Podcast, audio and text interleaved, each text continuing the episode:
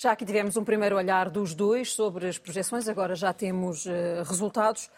Um, o que lhe pergunto é, porque há pouco disse em que condições é que estas eleições podiam ter uma leitura nacional ou não, ou, de, ou, ou se podia extrapolar de lá para cá, e o que lhe pergunto é se hum, Luís Montenegro sai reforçado com a vitória do PSD, mesmo que não haja uma, uma, uma maioria absoluta, ou se desperdiçou uma oportunidade de ser claro em relação ao Chega? Não direi que eu não, não associaria as duas coisas. Ele não sai seguramente diminuído, não é uma vitória eleitoral claramente que o reforça, embora sendo eleições regionais da Madeira com uma leitura muito regional, e todos sabemos isso, não deixa de ser positivo e num contexto em que nos últimos anos, como já tive a oportunidade de dizer, o PSD não tem tido muitas vitórias eleitorais. Portanto, isso é positivo para ele. É verdade, quer dizer, para aqueles como eu, que têm defendido já há vários anos que o PSD tenderia a beneficiar de uma separação muito clara do Chega e de dizer que não governaria com o Chega, estas eleições parecem confirmar essa tese. Ou seja, de que os eleitorados moderados se mobilizam para eh, reforçar o partido que lhes oferece a possibilidade de estabilidade governativa sem dependência de um partido como o Chega. Uhum. Mas também é verdade, por outro lado, que o Dr. Miguel Albuquerque, até pouco tempo antes das eleições, não tinha esclarecido que não se ia coligar com o Chega. Foi relativamente há pouco tempo, uh, quase no período pré-eleitoral, que ele veio dizer claramente que não faria qualquer tipo de coligação com o Chega.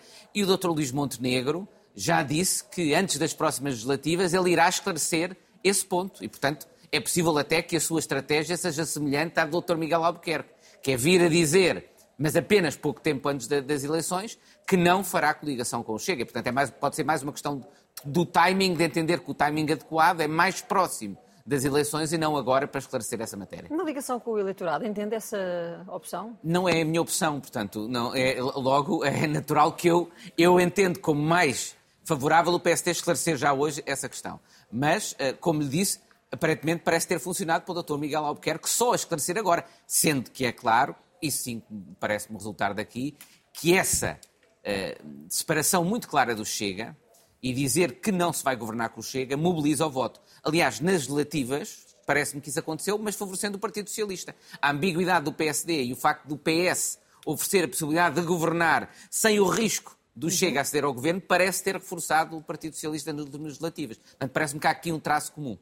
O Chega está neste, está neste momento com 7% de votação, está dentro daquela margem que a projeção da, da Católica dava, entre 8 a 10, o que aponta para um grupo parlamentar entre 3 a 5 deputados.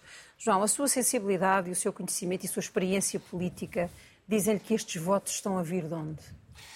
Não, não, não lhe sei dizer de onde é que estão a vir estes votos. É, o, o, que eu sublinho aqui é que nós, nós, Partido Socialista, sofremos uma derrota, eh, não direi pesada, mas uma derrota significativa. Eu não esperava que fosse uma derrota tão significativa, embora as últimas sondagens apontarem neste sentido. Não creio que a vitória da coligação PST-CDS tenha sido esmagadora, porque até há pouco ainda não estava garantido que tivesse a maioria absoluta. Sim. E não quero citar o Dr. Alberto João Jardim, mas ele dizia que o que mais faltava agora era não haver maioria absoluta neste contexto. Agora, mas, mas agora se, o que eu acho. Se formos comparar com o Dr. Alberto Jardim, todos os políticos são sempre um enorme sucesso em termos mas, de resultados eleitorais. O que eu queria dizer é que é significativo que o Chega não tenha conseguido o terceiro lugar. Isso dá-me uma grande alegria, se isso se confirmar e que o JPP esteja à frente do Chega, isso é positivo. Depois, o número de deputados que cada um deles tem, é bom que o PC mantenha um deputado, é bom que o Bloco de Esquerda, que tinha uma tradição de ter mais desde o tempo do UDP do que o próprio PC, graças ao Padre Martins Sim. e à influência que o UDP teve na Madeira, eh, também mantenha um deputado, e isso parece-me positivo. Agora, eh, vamos, vamos ter mais do mesmo, e, e há pouco dissemos, quer dizer, é um caso único na Europa que eu conheça que eu conheça de, um poder que é exercido democraticamente, não há falhas democráticas desse plano, embora eu ainda me lembro do tempo em que o engenheiro Guterres e o meu amigo Dr. Jaime Gama diziam que havia um déficit democrático na, na, na, na região autónoma da Madeira, justamente no tempo do Dr. Alberto Jardim. Não creio que ele tenha existido nunca. Há ali um controle do aparelho de Estado muito significativo, há muita gente que é empregada pelo Estado regional, pelo poder regional, mas, mas as eleições são livres, e a liberdade de palavra, a liberdade eleitoral, a liberdade de partidos políticos é, é inquestionável na Madeira. Acha que também para, para o Chega que, que, não há uma leitura nacional quando nós vemos este tipo de forças a entrar assim no, no Parlamento Regional? Não, não. Eh, o, o, sinal que o Chega dá e o sinal que o Chega dá também ficando atrás do JPP é positivo. Agora, agora que houve ali... Mas o JPP um... também é outra força populista. Sim, mas também vou dizer uma coisa. Uh, se houve um partido que me pareceu, do que vi na televisão, porque eu não fui à Madeira, já, já lá estive em, em campanhas eleitorais anteriores, é que o, o, o, Chega apostou tudo. E o, líder do Chega esteve lá e, e teve aparições muito significativas. Estava claramente apostado em conseguir o terceiro lugar, que não, pelos vistos não vai conseguir. João, e como é que leu a ida de Montenegro à Madeira para participar na campanha e agora para estar lá na noite eleitoral? Quer dizer, nós temos, não temos afinidades partidárias, mas temos afinidades intelectuais, salvo, salvaguardando as devidas distâncias do seu professor comigo. Não, não. Mas, o que eu digo é isto, quer dizer, é perfeitamente natural. Eh, eu não seria nunca líder de PSD, porque não seria nunca de PSD. Mas se fosse líder de PSD também lá ia, e se o resultado fosse positivo. E obviamente estaria a roer as unhas para ver se consegue chegar a uma maioria absoluta. Certo. Acho que é positivo terem se aliado com o CDS e terem dado a mão ao CDS. Isso, para a democracia no plano nacional, pode ter uma leitura que é interessante. Agora, o resto, tenho pena. Termos perdido nós. Eu sou um PS indefetível e, portanto, fico triste e teremos que tirar conclusões também sobre isto, mas não no plano nacional. Não no plano nacional. Não creio. Não, não fica Montenegro numa situação de líder a prazo até às europeias ou de líder não, em, sob teste até às Todos europeias. os líderes, e, devem, e deve ser assim, incluindo Primeiro-Ministro, Presidente da República, todos os líderes devem entender que estão sempre a prazo, porque estão hum. na dependência do povo e dos resultados eleitorais.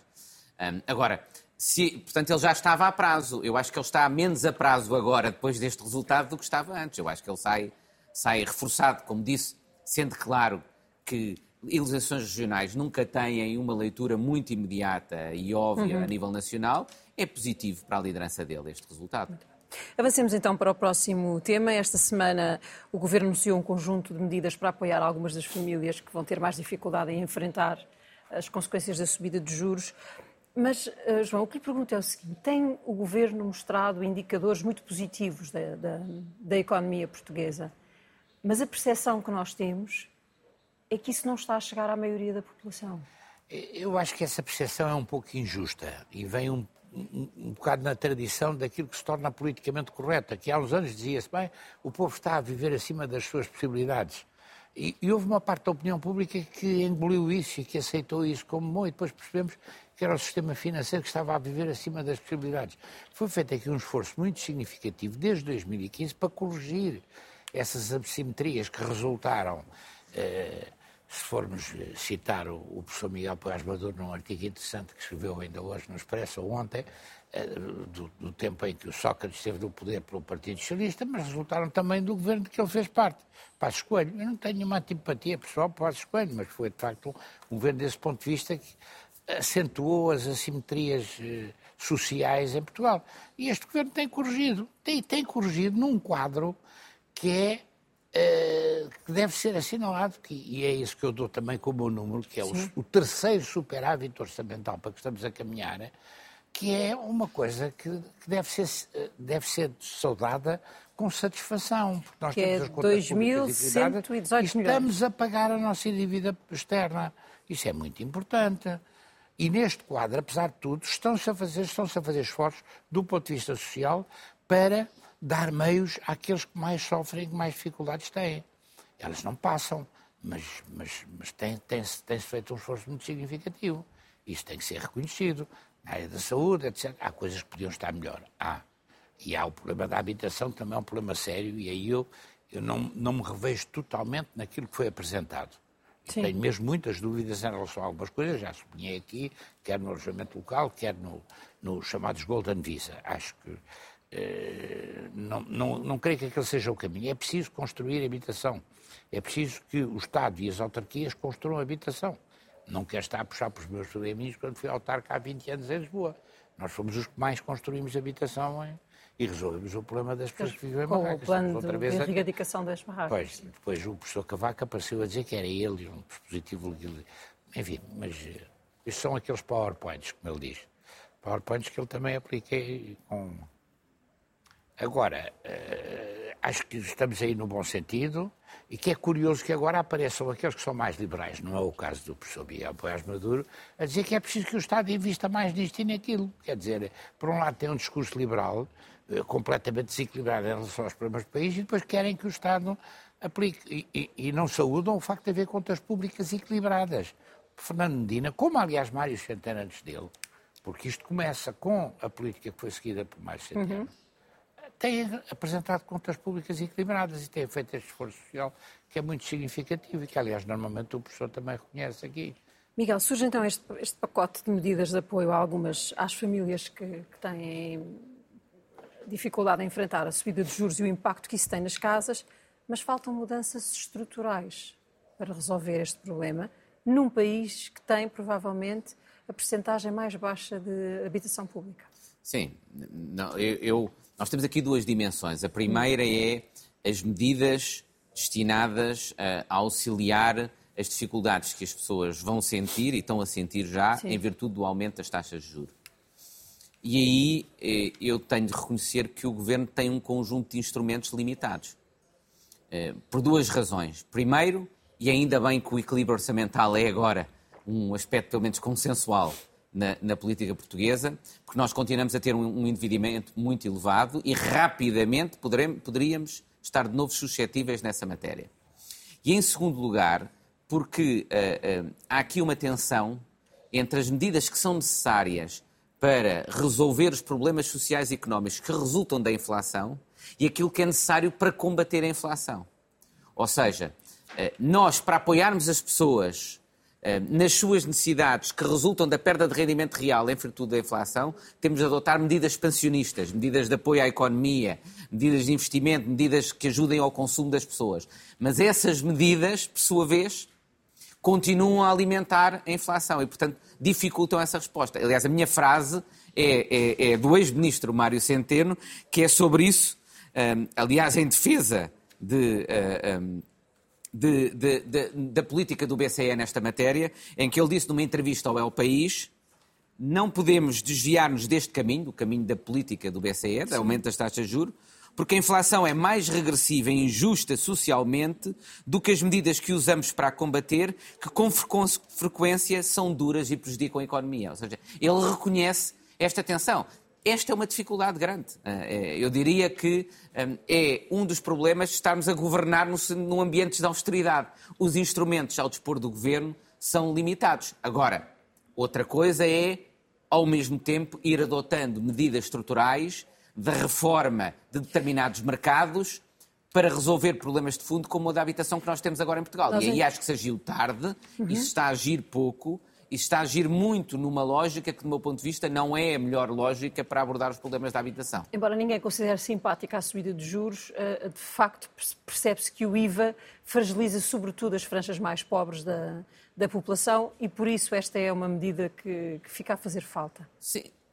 Mas o, o, em, termos, em, termos das taxas de juros, a medida do Governo é sobretudo uma medida de alívio temporário conjuntural, temporário, que é, durante dois anos pagam taxas, têm um desconto nas taxas de juro, mas esse valor não é um valor que deixam de pagar. É um uhum. valor que terá de ser pago ao fim de dois anos e, portanto, está-se a empurrar para um período mais, mais tardio. Mas é para um alívio conjuntural. Também se tem de dizer que era difícil, era impossível, aliás, fazer um simples desconto dos juros absoluto. Claro. Porque isso, desde logo, tornava os créditos dos bancos como crédito mal parado e causava um problema enorme no nosso sistema financeiro. Portanto, por isso é que eu digo, eu reconheço que nessa matéria não há escolhas fáceis, não havia escolhas fáceis a adotar. Deixem-me só, em relação ao assistente orçamental, uh, perguntar-vos: uh, festejam os dois a existência desta, desta almofada, mas ela explica, em parte, os protestos dos professores e as dificuldades por que passam, as notícias que vemos todos os dias da incapacidade de resposta do Serviço Nacional de Saúde, que todos nós apoiamos, mas que ainda este fim de semana Vimos como foi impossível dar resposta à situação das grávidas, por exemplo, na Grande Lisboa. Quando olhamos para o excedente orçamental, devemos lembrar-nos disto também ou não? Ou estou a fazer é verdade, demagogia? É verdade. É, é relativamente fácil cair em alguma demagogia nessa matéria. Uh, mas uh, há aqui um problema entre a, percepção das coisas e a realidade das coisas. Isso também se aplica nas medidas, nas medidas que foram tomadas no plano económico para ajudar. É menos doloroso do ponto de vista da imagem a inflação, e a inflação mesmo galopante, como nós, os mais velhos, temos a noção de que já vivemos Sim. na nossa terra, do que estas medidas. E, sobretudo, no, no plano da construção dos prime times televisivos ou das, das primeiras páginas de jornais, é mais interessante fazer polémica à volta disto. Eh, agora, eu não creio que haja outro caminho, não há outro caminho. É, uma, é, um debate a que estamos a assistir em toda a Europa, na Itália, na França, eh, penso que na própria Espanha. Agora, na Espanha, por causa da crise política, até que, até que haja um governo, as coisas amainaram um pouco desse plano. E, e as soluções não, não são muito distantes e, e têm sido tomadas aqui num quadro de equilíbrio social. Isso é que é fundamental. Estamos ainda aquém, mas o Serviço Nacional de Saúde continua a funcionar muitíssimo bem. Ainda hoje estava a falar com vizinhos meus em Sintra, gente do campo, gente de trabalho, e, e estavam todos a elogiar e a dizer que era importante que as pessoas soubessem o que, o que, o que recebem. É uma coisa que eu tenho batido há muitos anos para que seja dada às pessoas quando são tratadas e estávamos a falar com uma senhora Sim. que é uma espécie de tia, tia minha honorária, que é uma vizinha e amiga há muitos anos, foi tratada a coisas sérias ainda na fase do Covid e fez todos os exames que era preciso fazer. Tenho, tenho a sogra de um grande amigo meu que tem 95 anos, foi operada agora e foi operada a um, um, uma fratura do fémur e está a ser tratada. É uma coisa excepcional e, e sei o que é que se passa na Bélgica, sei o que passa na França e até o que é que se passou na Espanha na fase do Covid. Nós estivemos melhor do que eles. Agora você diz, eu acho, eu tenho defendido também que o Governo deve fazer uma discriminação positiva em termos salariais para a saúde e para a educação. E que é preciso, agora, eh, com conta, peso e medida. Eu, eu acho que há três uh, alternativas quanto ao que nós podemos fazer com o excedente orçamental.